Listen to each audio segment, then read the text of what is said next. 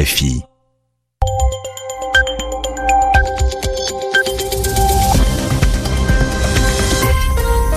« 22h ici à Paris, 20h en temps universel. Gilles Moreau. Bonsoir à tous. Voici votre journal en français facile présenté avec Sylvie Berruet ce soir. Sylvie, bonsoir. Bonsoir Gilles, bonsoir à tous. Dans l'actualité, la destitution des autorités de Catalogne réclamée aujourd'hui par le gouvernement espagnol. Le gouvernement Rajoy a décidé de recourir à l'article 155 de la Constitution qui permet la mise sous tutelle, le contrôle de la région. Réponse ce soir du dirigeant de la Catalogne, Carles Puigdemont. Les Catalans ne peuvent accepter les mesures selon lui, illégale prise par le gouvernement. En République tchèque, victoire des populistes aux élections législatives, le parti du milliardaire Andrzej Babiš arrive en tête après avoir fait campagne contre la corruption, contre l'accueil des migrants et contre la zone euro. L'Arabie saoudite reçoit la visite de Rex Tillerson pour la deuxième fois en quelques mois. Arrivé à Riyad, le chef de la diplomatie américaine doit notamment évoquer la crise entre l'Arabie saoudite et le Qatar. Et dans ce journal aussi, le mot de la semaine avec Yvan Amar en fin de journal. Le journal. Le journal. En français facile. Et pour commencer, nous allons à Barcelone où l'intervention du président de la région catalane était très attendue ce soir. Carles Puigdemont est en effet intervenu à la télévision euh, pour répondre au gouvernement espagnol qui a décidé aujourd'hui de déclencher l'article 155 de la Constitution. Cette disposition exceptionnelle permet la mise sous tutelle de la région, son contrôle par le pouvoir central. Benjamin Delille, vous êtes à Barcelone. Dans sa réponse à Mariano Rajoy, Carles Puigdemont a évité toute proclamation d'indépendance.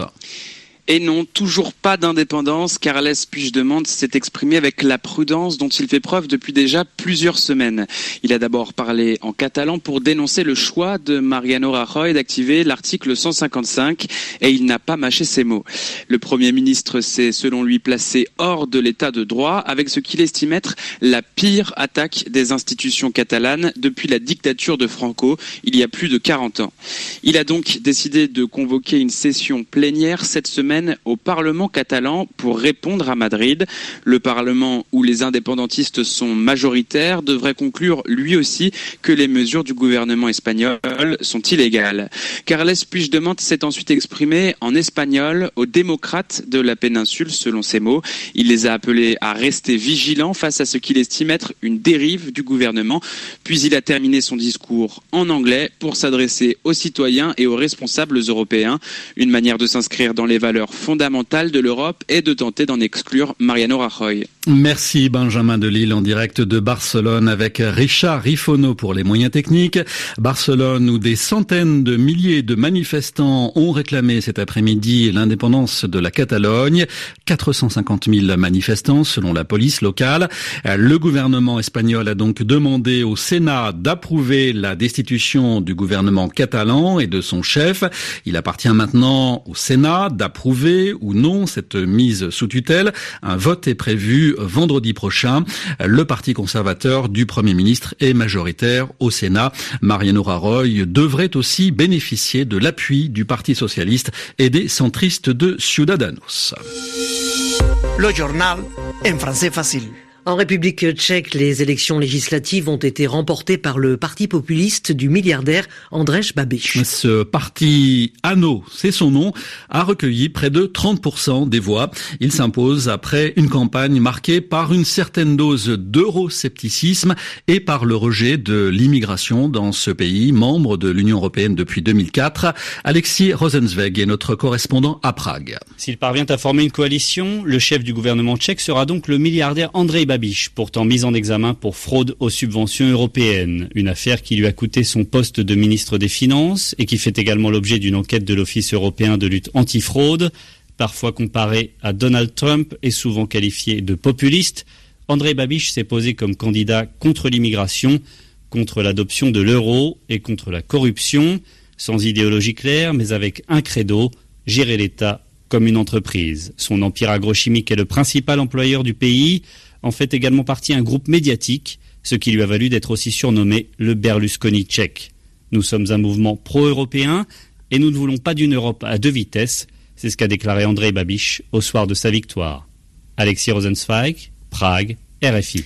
L'Arabie Saoudite reçoit la visite du secrétaire d'État Rex Tillerson pour la deuxième fois en quelques mois. Le chef de la diplomatie américaine doit notamment évoquer la crise entre l'Arabie Saoudite et le Qatar voisin. Rex Tillerson avait échoué lors d'une première mission euh, l'été dernier à réconcilier le Qatar et ses voisins Arabie Saoudite, Émirats Arabes Unis, Bahreïn et Égypte. L'Égypte prise avec la guérilla islamiste, le bilan de l'accrochage d'hier soir dans le désert occidental s'élève à 16 policiers tués et 13 autres blessés. En Afghanistan, les attentats meurtriers se succèdent presque chaque jour. Aujourd'hui, c'est un minibus transportant des jeunes militaires qui a été pris pour cible à Kaboul. Au moins 15 soldats ont été tués dans cette attaque suicide revendiquée par les talibans. Un poste de gendarmerie attaqué dans le nord-ouest du Niger. Au moins 13 gendarmes ont été tués par un commando lourdement armé venu du Mali selon une source des services de sécurité. Donald Trump annonce qu'il va autoriser la prochaine publication de milliers de nouveaux documents sur l'assassinat de John Kennedy, des documents top secrets maintenus sous scellés, c'est-à-dire conservés depuis plus de 50 ans. C'était le 22 novembre 1963 à Dallas. Depuis ce jour, historiens et enquêteurs cherchent à connaître la vérité sur l'assassinat du jeune président américain. En France, les députés poursuivent l'examen du projet de budget. Après la flat tax et la réforme de l'ISF, l'impôt de solidarité sur la fortune, les députés ont voté une autre mesure phare de ce budget, la fin progressive de la taxe d'habitation pour les Français les moins fortunés. La réforme débutera par une première baisse de 30% en 2018. Les précisions de Francine Quentin. 17 millions de ménages sont concernés, ceux qui disposent de 30 000 euros de revenus annuels pour un célibataire et 54 000 euros pour un couple avec enfant. En 2018, ils bénéficieront d'une réduction de 30% de cette taxe perçue par les collectivités locales, de 65% en 2019 avant son extinction en 2020. Cela représente un manque à gagner de 3 milliards d'euros l'an prochain, 6 milliards et demi en 2019 et 10 milliards d'euros en 2020. Les opposants à la mesure s'inquiètent pour les finances des communes qui dépendent pour plus d'un tiers de la taxe d'habitation. Le gouvernement a promis de la compenser à l'euro près, mais il peine à convaincre. Selon Eric Vers, président Les Républicains de la Commission des finances, la réforme va faire deux victimes, la dette publique qui va se creuser et les collectivités locales qui vont perdre en indépendance.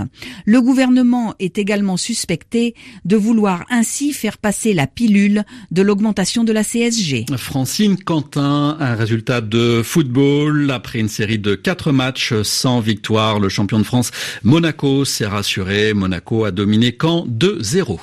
Le tennis, Joe Wilfried Songa qualifié pour la finale du tournoi d'Anvers.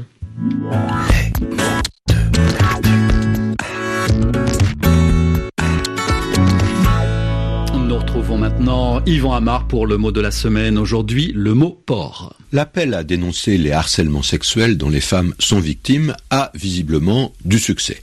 Mais la phrase, le slogan qui pousse à ces dénonciations est important et très violent. Balance ton porc.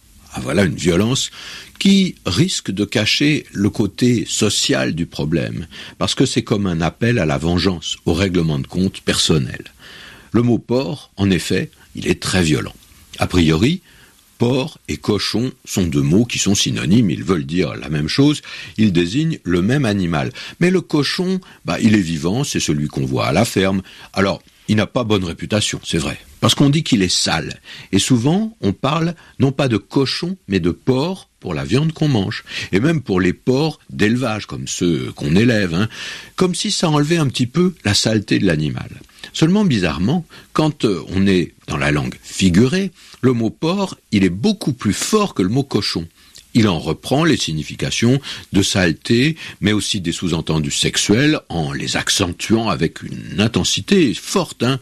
Traiter quelqu'un de cochon, bon, c'est pas très aimable, c'est sûr, mais c'est un côté familier. Souvent, ça fait passer la critique. Hein. Le cochon, c'est celui qui qui mange mal, qui met de la sauce sur sa chemise, qui vous fait un mauvais coup. Mais si on traite quelqu'un de porc, alors là, c'est une gifle extrêmement méprisante. Merci Yvan Amar. Voilà, c'est la fin de votre journal en français facile à retrouver sur notre site à la page RFI Savoir. Bonsoir à tous. Bonsoir Sylvie. Bonsoir.